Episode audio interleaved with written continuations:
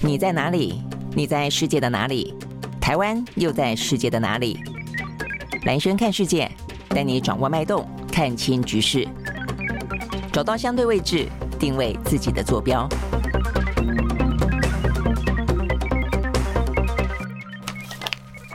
大家好，欢迎收看今天的兰轩看世界啊。好，今天的话呢，今天呢，这个欧美股市包括现在的台股呢，都欢声雷动哈。为什么呢？因为在昨天的话，美国呢公布了他们的最新的相关物价的啊消费者的物价指数 CPI，还包括指核心的 CPI。那不管是哪一个的话呢，都比呢预期的来的低一点点，而且比起去年同期，呃，都是来的低啊。所以呢，目前看起来的话呢，代表这段时间呢，呃，通膨显然的有被相当。程度的呃压制住一些，比较趋向缓和。那虽然没有说到呃呃掉的很多多到说呢，接下来不会升息哦，但是呢，对于这个升息，呃，接下来明年是不是还需要拉得那么的长？那最终的利率的话呢，会不会因此呢稍微降一点点？都呃让大家呢平添了更多的一些呃正面的想象啊。所以呢，今天为什么呢？这个欧美啊，包括台台股呢，几乎全球的股市啊，都非常的。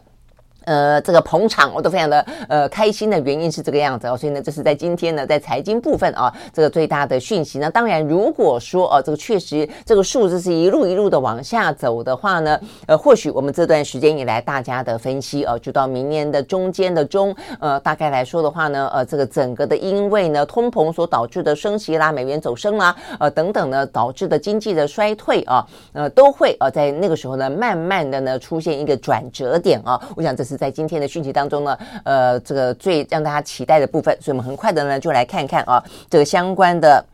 呃，数字到底是怎么样啊？这个数字的话呢，是美国昨天公布的，呃，十一月份的 CPI。我们昨天就已经有讲到市场当中的预期了啦，啊，那市场的预期确实也认为应该会下降啊。那只是说，呃，正式公布之后呢，果然是下降。好，所以我们看到的部分的话呢，包括了像是呃 CPI 啊，这个原本预期呢是百分之七点三，那上个月的话呢，呃，通膨是百分之七点七，那最新公布的话呢是百分之七点一。OK，好，所以呢，确实是回落了。那另外的话呢，月增啊，这个月增就是比起刚才那个数字是比起去年同期嘛啊，那接下来就是比起上个月，比起上个月来说的话是微幅上涨啊，所以意思就是这个通膨其实呃还是有点点上上来的，就是比上个月来说，但是呃比起去年同期没有涨那么多，而且呢涨的幅度呢也没有没有很高啊，这个曲线不是非常的上扬，不是非常陡的啦，我就起来一点点，那这个起来的部分也比预期呢来的低啊，就本来可能预期呢呃。呃，是。呃，可能会呃，比起上呃上个月增加百分之零点三，结果的话呢，最后的数字是只增加百分之零点一。好，所以呢，呃，那就十月份来说，十月份比起九月份呢是上升了百分之零点四啊，所以呢零点四啊，然后本来预期这个月是零点一，结果是零点啊，这个月是零点三，结果是零点一哦，所以整个状况就月增率来说的话呢，虽然有增加，但增加的幅度也比想象中来的更小。那另外的话呢，核心的 CPI 也是一样啊，这核心。CPI 的话呢，呃，上个月是百分之六点三，本来预期是百分之六点一，呃，结果呃，这个昨天公布是百分之六，好，所以呢，不管是核心 CPI，不管是呢 CPI 啊，不管是月增率，不管是年增率，都比想象中来得更好，好，所以呢，这样子的一个。数字出来，正逢这一两天的呢，呃，联准会所召开的利率会议啊，那当然，呃，目前看起来大家并不会贪心的啊，呃，期待说这两天的会议之后，结果原本预期的升息两码就马上呃这个变成升息一码啊，大概不会到这种期待。但是哦，对于明年度啊，比方说明年呃一月份啊，它的这个利率会议会不会还需要升息两码呢？哦，甚至可能升息一码就好了呢？这部分都开始有了更多的哦可能的期待了。好，所以呢，这部分的话呢，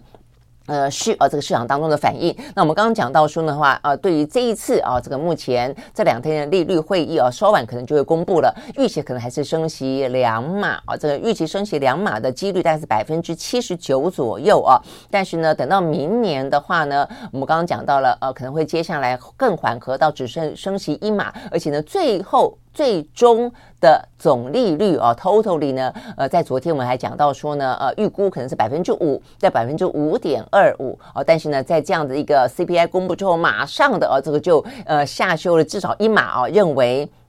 在明年的六月份，终点的利率呢，很可能会来到的是四点七五到百分之五啊，所以呢，这个预期都已经开始下修了啊，所以显示出来昨天这个数字啊，真的是呃让大家呢非常的啊这个嗯心情上面啊这个压力上面来说的话呢，舒缓很多，所以不只是反映在今天的全球股市，也反映在呢接下来对于呢未来的明年度啊这个相关的升息以及呢经济衰退等等的一些预期。好，所以呢在这个讯息。出来之后，昨天的话呢，呃，美股开盘气势如虹，呃，道琼一度呢涨破了七百点啊。那很多像是能源类股啦、科技类股啦，都是啊这个急速的猛升的啊。好，所以我们现在就来看看呢这个相关的数字。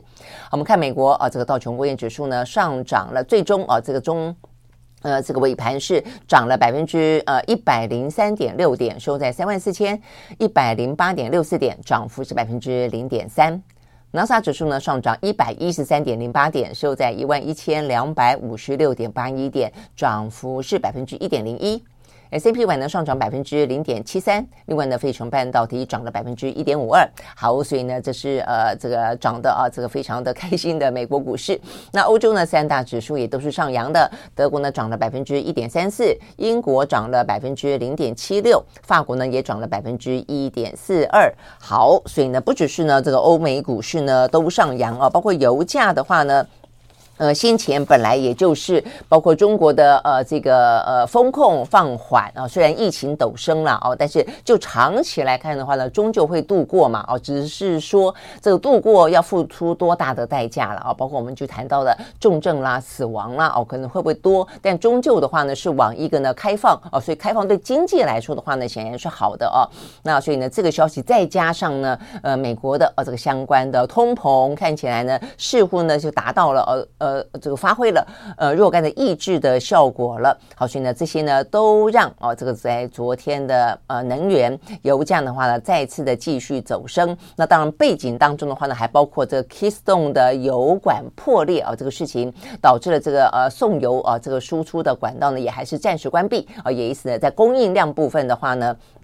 比较吃紧啊，所以呢，这些都让呃这个昨天的油价呢也是上扬作收的，呃，这个包括了西德州原油呢上涨了百分之三。收在每一桶七十五点三九块钱美金，伦敦布兰特原油上涨百分之三点五，收在每一桶的八十点六八块钱美金。好，所以呢，这个部分的话呢是啊，这个呃，关于这个油价上涨的这个美国的通膨数字啊，这个趋缓啊，也也掺了一咖。不过当然，油价还有很多其他的原因啦。我有有一个啊，也稍微的值得注意，就是今年的冬天啊，这个其实一开始大家都说是暖冬，因为很晚很晚都还很暖，像台湾也是。台湾呢，呃，在两三个礼拜前，不是还一度飙到三十几度吗？但是说冷哦，就很冷。突然之间这几天真的很冷哦，所以呢，家里面呢有老人家的，可能要特别注意啊。呃，现在就是十几度，到了周末的话呢，会下探十度以下哦。那呃，也因此哦，这个相关的包括呃，COVID-19，包括流感，包括呢所谓的。呃，这个肺部的什么呃融合病毒等等啊，这个三管齐爆啊，这不只是呢在台湾啊，这个我们大家都已经有感受，在美国也是啊。啊，美国呢影响油价的是，他们本来也说今年是暖冬啊，这个前两个礼拜都还这样说，呃，说呢呃，所以啊才讲到像。欧洲，欧洲的话呢，本来能源短缺，觉得对于供暖来说的话呢，哇，这应该是个非常难度过的冬天。但是啊，就是他们说没有想象中的难挨啊，原因是在于说呢，到目前为止还没有很冷啊。好，但是没想到呢，说来就来啊，所以呢，现在目前呢，美国呢正处在呢气温呢急剧转低的北美暴风雪当中。OK，好，那所以这个部分的话呢，也让啊这个。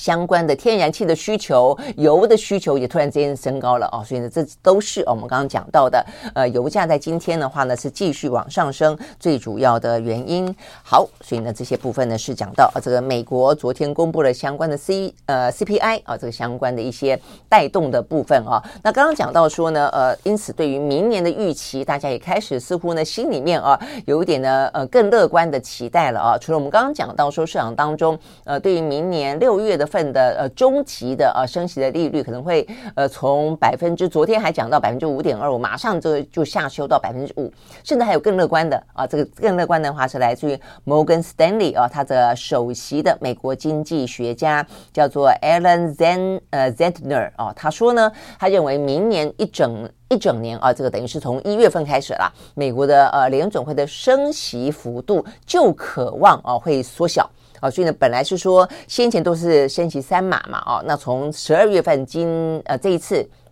预期是升息两码，哦，但接下来升息两码要升息几次，哦，然后才升级成一码，就慢慢慢慢放缓嘛，哦，大家还有各同各自不同的说法，哦，但是呢，就今天来看的话呢，大家多份多部分大部分都已经认为说明年一月。大概就会只剩下升息一码了。那到了三月的话呢，搞不好根本就不会再升了哦。那接下来的话呢，搞不好就会反转降息。好，所以呢，就是呃，有关于摩根斯丹利啊，我们刚刚讲到这位首席的呃这个经济学家呢，很乐观的期待。那他也认为，呃，这个联邦的资金的利率到最终的终值可能不会高到呢百分之五哦，他可能觉得到百分之四点六二五。大概呢就是一个顶了。好，所以呢这个部分，呃，听起来昨天的数字真的给大家蛮乐观的啊，这个心情的。那会不会哦？可不可以？呃，真的这样子循序渐进，慢慢的呢就从通膨的高峰往下走了呢？我想这个部分的话呢，会是啊这个。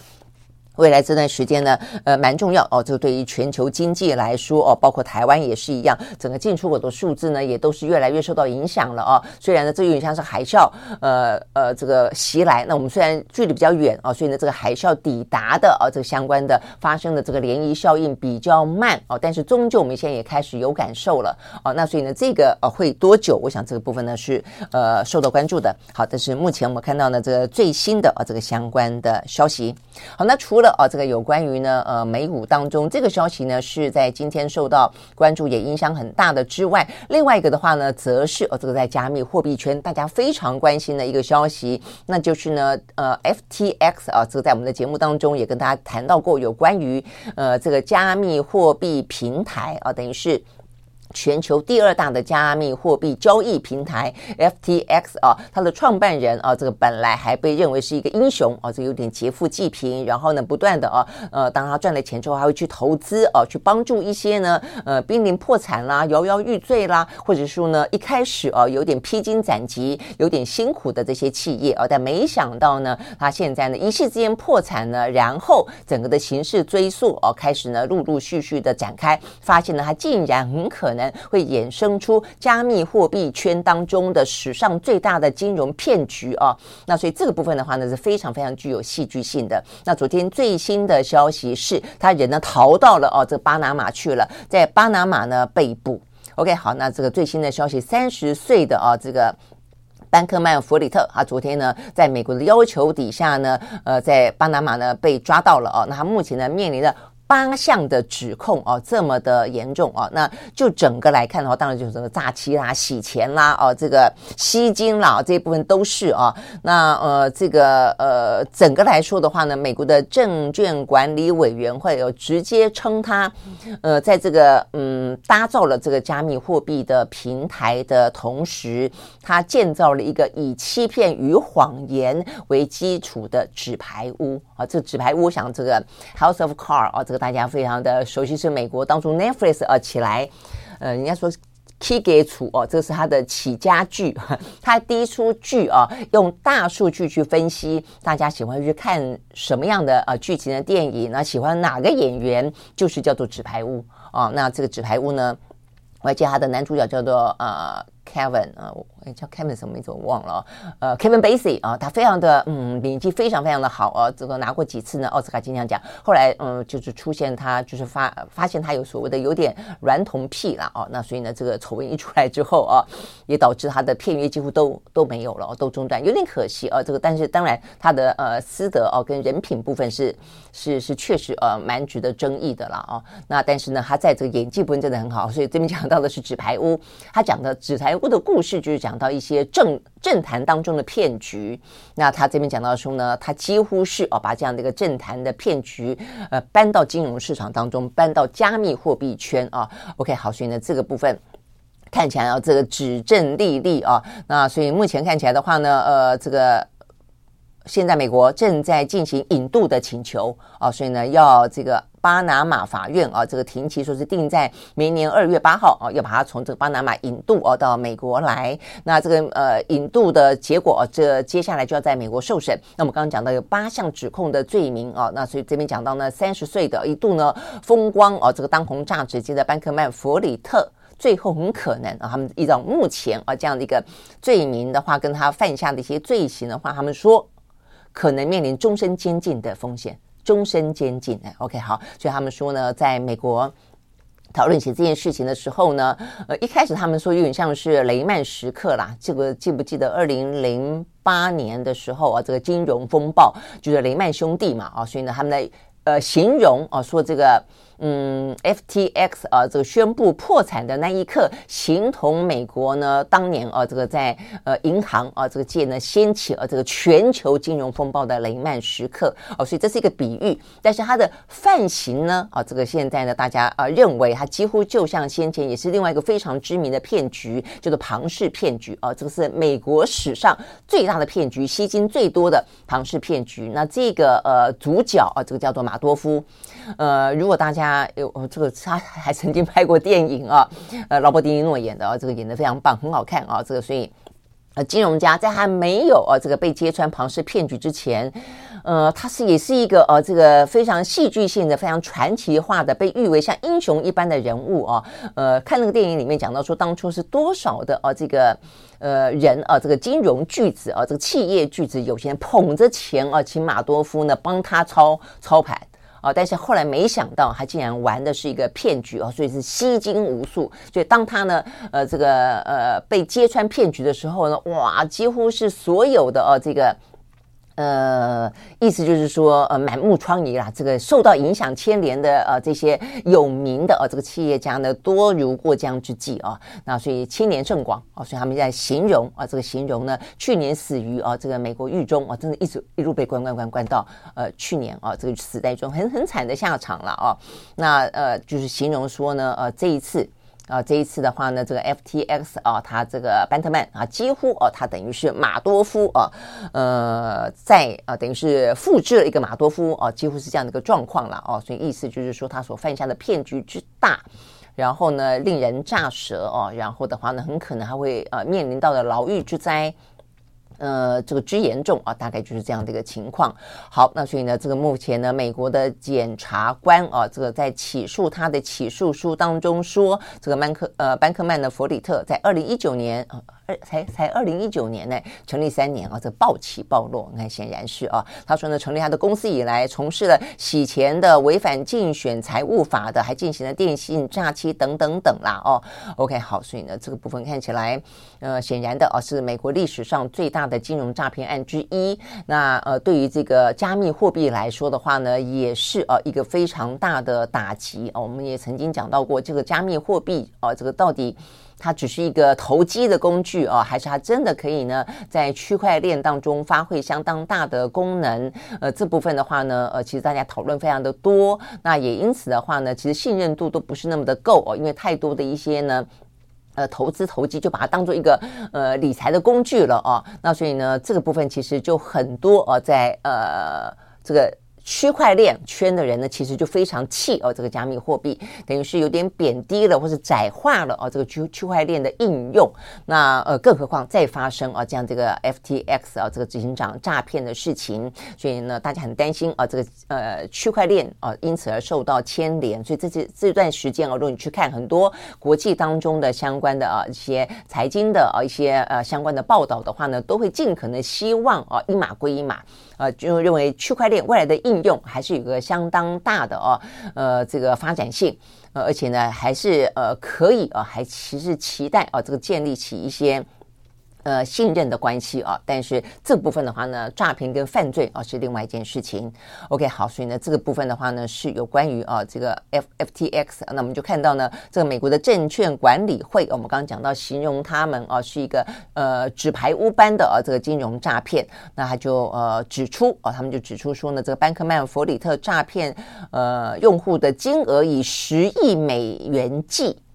呃，OK，好，所以呢，他啊、就是不当的挪用资金啦，等等等啊，所以呢，就是美国的呃 SEC，也就是呢证券管理委员会啊，目前的正式的说法。那再来的话呢，是呃这个 FTX 的律师啊，他在这个破产的听证会上面啊，那也谈到了这个相关，就在昨天吧，他们第一次呢，呃，哦，在我看啊，这个是在二十二号。是上个月的二十二号啊，在他们申请破产的时候。律师曾经说过哦，呃，这个班克曼弗里特啊，把这个 FTX 当做私人领地一般哦。那我觉得他这有点要要跟这个班克曼划清界限了哦，就希望还可以守住啊这个 F A F F T X 啊，所以他们有点点困兽犹斗哦。所以在在过去这段时间呢，他们做了一些呢法律上的攻防，然后呢想要去划清呃这个啊这个执行长跟 FTX 的呃这个呃关系啊，但是目前看起来的话呢，似乎啊似乎呢并。没有呃太大的效果。那么来让大家看一下啊，这个就是班克曼弗里特，呃，看起来非常聪明啊，你看这个样子就是一很聪明，像非常聪明的啊一位。年轻人三十岁啊，所以我们刚刚讲到他的王国呢，这个暴起暴落啊，也不过是二零一九年才创立啊。然后呢，呃，在这个加密货币圈里面呢，被捧为英雄，但转眼之间啊，这个说破产就破产。好，所以呢，他即将被引渡啊。这个昨天呢，在巴拿马呢被逮捕。好，所以呢，这个部分呢是属于在今天啊看得到的一个加密货币圈的消息。好，那另外一个的话呢，蛮受到关注的是 TikTok 啊。所以呢，现在很多的这个很，如果说我们要描述。述这个世代当中的。金融行为或是一些呃这个社群媒体啊这个网络的行为，在金融当中的话呢，加密货币当然是一个非常呃鲜明的活跃的崛起啊。那另外的话呢，社群媒体呢一路的演进到现在呢，TikTok 是最红最红的了。好，但是 TikTok TikTok 现在呢也面对到了呃以国家安全为呃最主要的考虑的一个蛮大的啊，就是从它那么受欢迎以来，可能是相当大的风暴。那就是呢，美国已经讲了很久了啦，说要禁它，或者是要去怎么样规范它，呃，要想办法呢，呃，阻止它有后门，这个后门可能直通哦，这个中国大陆会因此窃取掉很多呃美国的一些资讯等等，谈了很久啊，但是目前看起来的话呢，是已经真的是呃有点啊，有点呢需要把打。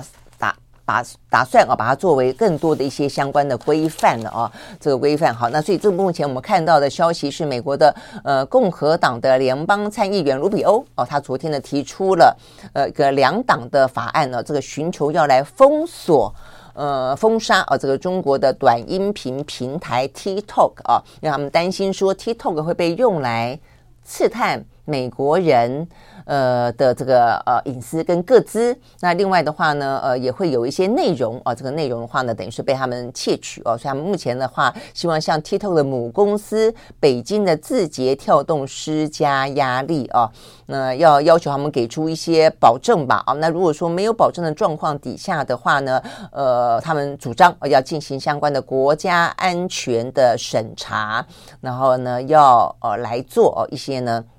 相关的啊，这个禁禁止就是了啦。哦，那这个是属于联邦的法哦。那我今天还看到呢，在美国已经有两两个州哦，他们已经呢呃禁止啊，这个禁止就是 TikTok 啊，这个等于是呃违法的去呃等于是使用，或者说呢去呃等于是使用了，我想是使用啊，这个等于是呃消费者的隐私。那现在这样的一个法律目前看起来的话呢，还有啊这个其他的州啊，目前呢也在跟进当中，呃有。三个州吧，哦，那所以这个部分的话呢，等于是显然的，呃，在美中之间啊，这个呃相关的嗯关系啊越来越紧张之际，那再加上呢，TikTok 越来越受到美国年轻人欢迎的这个时候，他们是真的打算要付诸行动了哦，所以有些呢州政府已经开始呢，呃，这个。实施一些呢相关的啊这个呃限制，那另外的话就我们刚刚讲到，现在美国的国会哦也打算要立法啊，所以呢呃一步一步逼近啊，所以看起来呢 TikTok 也开始感受到啊这个以美国为主的啊危机了。我想这部分的话呢，他可能会更加担心的是，如果当美国真的做出这样的一个规范啊，甚至是修法啊来做一些呢很直接的禁止的话啊，很担心在全球大概呢会有一半的世界啊都会呃跟进。好，所以呢这个 TikTok 发言人呢，他们也。正式表达了哦，他们的意见啊，发表了一个声明。他们说呢，呃，这个呃声明当中指出，他说这是让人家觉得非常困扰的事情啊。他说呢，呃，有些呃美国的国会成员，呃。他呃还没有啊真正的完成对 TikTok 国家安全审查之前，意思就是说他觉得他们经得起考验。你要来审查你就审查，我们绝对不会违反到或者侵害到美国的国家安全啊。所以 TikTok 的说法是说，你们并没有去鼓励政府完成对 TikTok 的国家安全审查，反而直接推动基于政治动机的禁令。然后他觉得这部分的话呢，事实上不但不会增进呢美国的国安，反而呢会破坏啊这个。一些呢，呃，很正常的运作的一些呢，呃，贸易关系了哦。OK，好，所以呢，这个部分的话呢，是有关于呢 TikTok 看起来呢，最近这几个这几个礼拜啊，在呃华府越来越受到呢讨论，而且这个讨论的方向越来越倾向于要严格的进行审查，甚至是规定。当然，原因之一啊，跟这个上个月他们举办了一个听证会，美国的 FBI 就是联邦调查局的局长啊，叫做。Ray 呃瑞伊呃，他直接说，他认为 TikTok 在美国的业务确实有国家安全方面的疑虑，而且呢，他也说，呃，有中国政府借此要影响用户或者控制他的装置的风险啊，所以呢，他的意思说，有一些后门可以直接的啊。去控制住，好，所以呢，这个部分的话呢，呃，是因为啊，这个联邦调查局的局长这样子说哦，所以我们刚刚讲到说，已经有一些州，他们呢，呃，个别的已经先做了一些呃规定了，这个部分包括像阿拉巴马州哦，包括像是犹他州，呃，他们就已经呃在昨天宣布哦，也加入呢，呃，这个行列。哦，就是禁止，他们现在不是禁止一般的人民，先是禁止政府哦，就有点像是我们呃在呃这个裴洛西访台啊这段时间，事实上不是有一些骇客啊这个攻击政府的网站嘛？所以这问我们的政府也呃本来就有一些限制啊，就是呃这个政府采买的这些资通讯的产品，尤其电脑等等哦，跟一些软体，就是不不用哦这个中资不用华为不用啊这个 TikTok 等等。那呃现在目前台湾好像没有说。TikTok 比较是说当初在讲华为啊，那所以呢，现在在讲到的是美国有一些州就禁止州政府啊这个相关的。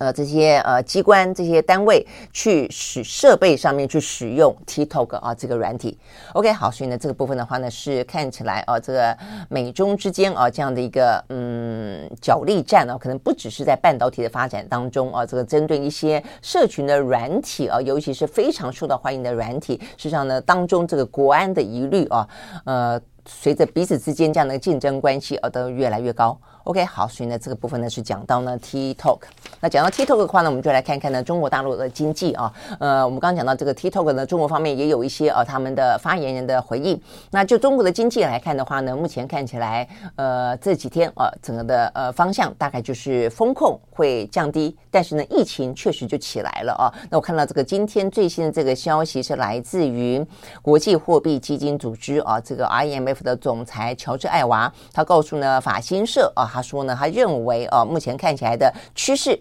呃，松绑啊这个防疫措施的话呢，导致了染疫人数激增，呃，他认为这带来了暂时性的挑战啊，所以呢，他认为中国的今明两年的经济成长率有可能会放缓啊，所以意思就是说，我们刚刚一开始讲到说经济活动会放宽啊，但是呢，放宽之后，呃，这个对中国自己本身来说的话呢，它的内需，因为过去这段时间其实很大的一部分是中国的内需去支撑。他们的整个的经济嘛，啊，但是如果说放宽的同时，却是呃染疫的人变多哦，所以呢，呃，等于是嗯放宽等于没放宽了，意思就是说他们自己会稍微的注意哦，其实也跟我们这个过渡期有点像哦，所以他们并不见得呢会真的那么快的哦就开始大胆的去移动，大胆的去消费，肆无忌惮的像是病毒不存在一样，大概不会那么快哦，起码要经过几个月哦这样的一个。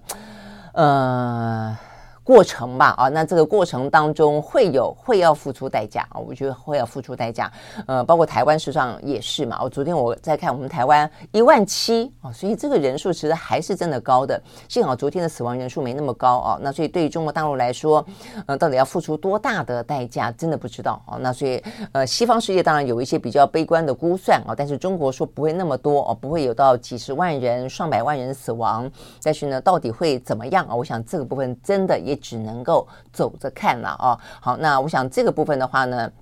值得大家警惕的是，呃，现在呃，就我们我们呢一开始有讲到的，不只是 COVID-19 啊，呃，它虽然症状趋缓啊，但是有流感啊，还有这个肺部的融合病毒啊，所以呢，等于是三疫齐发啊，所以我想这个部分的话呢，事实上是大家啊都要特别注意的地方。好，所以呢，这个部分呢是讲到中国的经济。OK，好，那再来的话，我再看的是。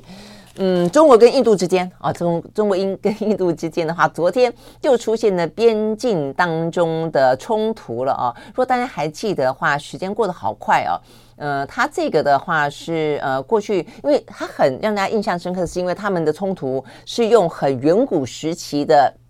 打架方式，呃，拿石头丢哦。那其实这个部分事实上是过去啊，因为有过非常激激烈的啊这个呃。这个枪炮的啊，这个冲突之后，双方之间定好的规定啊，说这个双方不得哦、用这些呃枪支弹药的方式啊，呃来进行彼此的攻击哦、所以呢才会呈现如此呃原始的啊这样子的一个呃冲突的方式啊。但是呢呃让大家注意到这件事情，实际上是两年多前的事情了。好，这两年多前的话呢，发生在呃这个叫做。拉德卡呃，拉德克加勒万这个河谷哦，发生这个流血冲突，有就是拿石头丢，还有人把他推下河谷的哦，其实也还蛮蛮惨烈的。但是因为不是枪炮啦，哦，那所以它的致致命性或是它的人数死伤没那么多啊。但是就在那个事情过后呢，呃，这个中印之间有一段时间呢相安无事。那有一段时间的话呢，印度啊的总理甚至还跟中方啊这个释出善意啦，彼此之间的话呢还有一些呢更多的贸易往来啊。那这个。印度的总理呢，还去呃这个中国进行访问好，但是的话，呃，随着嗯现在中美的关系更加的激烈，然后印太的状况，中国的崛起来的更加的强势等等啊，那这个习近平呃这个展开他第三任期，最近这段时间呢，印度好像呃。是在 Modi 之后啊，又又开始转的跟美国比较接近了，所以如果大家还有印象的话呢，在 G20 之后，呃，这个包括呢这段时间啊，这个美印之间呢，其实有更多的啊这个互动的消息啊，比方说我后来看到先前啊，这看到美印之间的话，他们也进行联合的呃军演。呃，那然后他们也共同的、要去发展一些呃这个友岸外包，记不记得美国的呃财政部长叶伦还特别提到说呢，在这个半导体的产业链啊，想想要做一些更多的分散，或是跟盟友之间啊、有更多的紧密的关系的时候，讲到的不只是台日韩啊，还讲到了这个呃印度。好，所以呢这部分呢都显示出来这些关系啊、其实呢都在美中啊、这个两大强权的架构底下，都有一些呃为微微的变动啊，这个不断的呢，在这个呃时而哦，就在这两强的时而往这边靠，时而往那边靠，呃，或者是求取某个程度的平衡。好，所以呢，就在这样的美印之间的关系比较好的状况底下，中印爆发冲突了。OK，好，所以这是两年多以来最大的一场冲突哦。呃，那双方当然又是各执一词啦，在两年半以前也是一样啊，都是说都是对方的错哦，这个。这次也是一样啊，所以呢，在目前看起来，印度的国防部长 Singh 啊，他的说法是，呃，这个印中军队在上个礼拜啊，这个在他们的另外一个地方，不是上次那个地方啊，是另外一个地方冲突，这个地方叫做阿鲁纳恰尔邦。那他说啊，是因为中中国试图在有争议的啊这个边界当中片面的改变现状，呃，侵占了达旺地区的实质的控制线。因此呢，导致了这个印方必须要啊，这个前呃挺身去阻挠啊，因此呃产生了啊这个双方的受伤状况。但是呢，呃，这个辛格的说法是，印军勇敢的阻止了解放军呢进入到印度的领土，迫使他们撤退了。然后呢，在过程当中啊，这个印度的军队啊。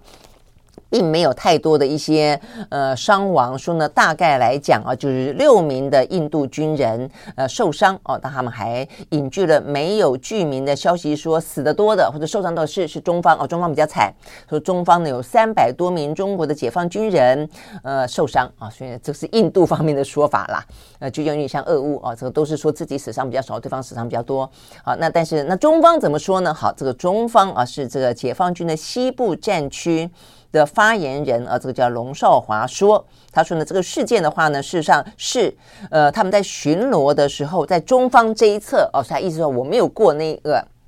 控制线啊，我是在这个中方的这一侧巡逻，但是却遭到呢印军非法越界拦阻。啊，所以呢，目前的话呢，呃，他也承认啊，确实有冲突，但是双方已经脱离接触。这话讲得好文雅啊，脱离接触就是没有纠缠在一起的意思了啊，脱离接触。然后呢，呃，这个中方要求印方要严格的管控约束他们第一线前线的部队。呃，跟中方一起共同维护边境和平与安宁。好，那这部分他并没有讲到呢，中方到底死伤多少啊？这跟两年多前也一样啊。这个中方对那个事情一直非常的。呃，隐匿啊，这个不说，就他没有对外说哦，那只是后来陆陆续续的报道看起来，当时啊，虽然是拿着什么棍棒啦、石块啦，坦白讲也也有几百个人啊，这个呃受伤啦，啊，这个死亡等等啊。那这一次的话呢，呃，印度的说法是说呢，中方哦大概有受伤三百多，他们自己受伤六。六个啊，六个左右。好，那我想这个部分短呃暂时的啊，这个一度爆发冲突，现在相对来说是平息了啊。但是接下来的话呢，会不会有呃更多的冲突发生？我想这个部分的话呢，它事实上会是呃这个中印双方的外交关系，以及呢中印啊在这样的印太地区的地缘政治当中，甚至带进了美国的角色当中啊，会是一个可以去观察的啊这个影响了啊。如果说双方关系好的时候，边境冲突呢，尽可能的啊，都会这个大事化小，小事化无。但如果说呢，呃，彼此之间关系紧张的时候，这个时候边界的冲突哦来说，通常都会来的比较尖锐啊。好，所以呢，这个部分呢是中印的冲突，还有待啊这个继续的来观察下去。好，那再来的话呢，比较值得关注的就是，既然讲到冲突啊，那台海之间的话呢，当然，呃，现在就是尽可能的在政治上，在外交上，我们要做到尽量的避战嘛，啊，就是避免去引发战争。那当然不是我们自己的责任啊，这个。对于呃中方来说也是一样，我觉得对于美方来说也是一样啦。美方也总不能够一直拿台湾当牌啊，不断的去打，得要去想哦，台湾必须要付出多大的代价，这是一个。那另外的话呢，当然你必须要去备战啊，万一万一，因为整个的局势，坦白说。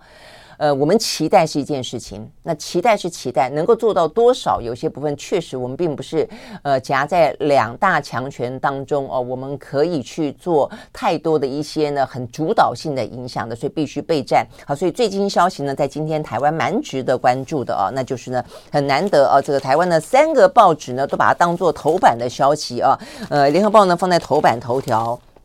呃，这个自由时时报呢放在头版二条，然后的话呢，呃，这个中国时报啊、也把它放在呢头版啊。这边讲到的都是我们自己啊，这个先前就已经有讲到过，我们正在呢自己开发一个叫做云峰飞弹啊，这个云峰的超音速的巡弋飞弹。那这个部分的话呢，这个新的消息是等于是得到证实了。因为先前的话呢，因为美国呃不准我们的关系，真的是美国不准啊。这个就是对于两岸之间，我们其实一直以来坦白讲，不管是哪一个政党啊，这个执政，其实对于。呃，对岸啊，对于可能必须要去建立自我的军备，其实我们都有高度的啊这个警觉的。那呃，政治当中是一回事啊，时而近，时而远啊，时而有冲突，时而呢非常的呃这个频繁交流。但是就军事当中来说，包括我们当初其实一度要呃发展核弹，包括呢我们要发展啊这个可以防卫我们的这个巡弋飞弹等等，其实都有啊。但是后来呃像美方像是我们的核核弹啊，事实上嗯美方是。No 啊，就是呃，就是不准的啊。那所以呢，包括云峰飞弹，那实际上他们一开始也不准，尤其因为我们射程很远，我们射程可以射到一千公里哦。那这一千公里涵盖多远呢？让大家看一下，我刚刚找出了一个图。好，这个图的话呢，呃，台湾的云峰飞弹啊，这个一千公里实际上是可以打到北京的，哦，可以打到北京。我们看到这个这个台湾啊，这个是北京，诶，北京，北京在这里。好，所以呢，这个范围是可以打到北京的啊。好，那这个部分的话呢，事实上呢，在这一波哦，过去这一两年间啦，等于就是呃，美国很积极的啊，这个拿着台湾当筹码啊，然后呃，说是当对台湾啊，在外交当中呃，有一些呃形式上的啊，就给了很多的呃，一个是军售是比较实质啊，但军售我们也讲了，就是有些我们要，有些我们并不要啊，但是美国为主导。那另外一个的话，我真的就是有点口惠而实不至了啊，它象征意义比较大啊。比比方说，呃，什么台湾关，呃，什么呃，台湾旅行法啦，呃，什么呃，国防关系法啦，哦，那包括一些呃，他们的呃人来访啦，哦，这一部分，那呃，打了这些牌之后，哦，那看起来两岸之间关系变紧张之后，美方不是说要呃武装台湾嘛，哦，这武装台湾为豪猪，武装台湾为刺猬，所以。有关于云峰飞弹啊，这个相关的讯息才慢慢慢慢的呢被透露出来。事实上呢，我们确实是有在研发当中啊。那这个消息内部的话呢，这个讯息出来是因为是因为。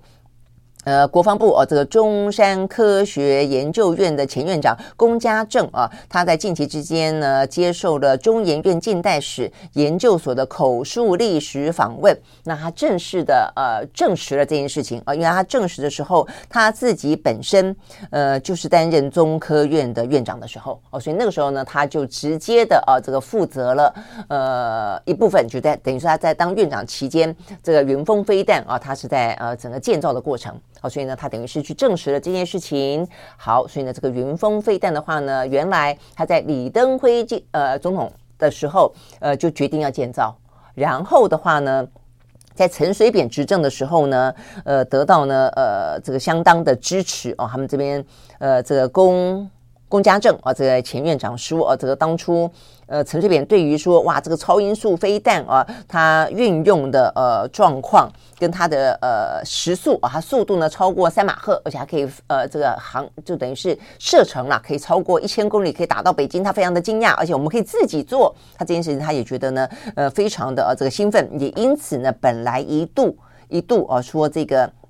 建案呢，因为要嗯花很多的钱，而且担心啊这个失败率比较高，所以呢这边讲到说，当时的国防部长李杰是有一度要要求呢现况结案的，就不做了，不做了啊。但是呢后来呃这个陈水扁啊这个到中科院去视察，呃了解了这个相关的状况之后，而且呢呃由计划主持人叫做苏玉本。直接向陈水扁简报，而且呢，他说哦，这个全世界只有两个国家在做，我们有信心可以成为第三个国家，把它做成功。哇！一听之后呢，陈水扁说好，非常震撼，因此决定要编预算让他做。OK，好，所以呢，呃，是因为这样的关系啊，所以呢，等于是。呃，不同的总统啊，都在这个过程当中呢，去支持了这个云峰呃超音速的巡弋飞弹啊的这个建造。所以目前看起来，我们事实上是拥有这个呢，可以对台湾来说，真的万一啦，希望不要啊。这个万一如果说发生战争的话，我们可能不只是啊呃只有防卫的份。我们事实上，如果我们的飞弹可以派上用场的时候，它是可以击中啊这个北京的啊。好，那只是它这个里面没有讲说我们到底。目前呃有几颗哦，就是说它事实上已经量产了吗？还是说有这个能力而已哦？所以呢，并没有太多的更多的细节。OK，好，所以呢这个部分的话呢，我想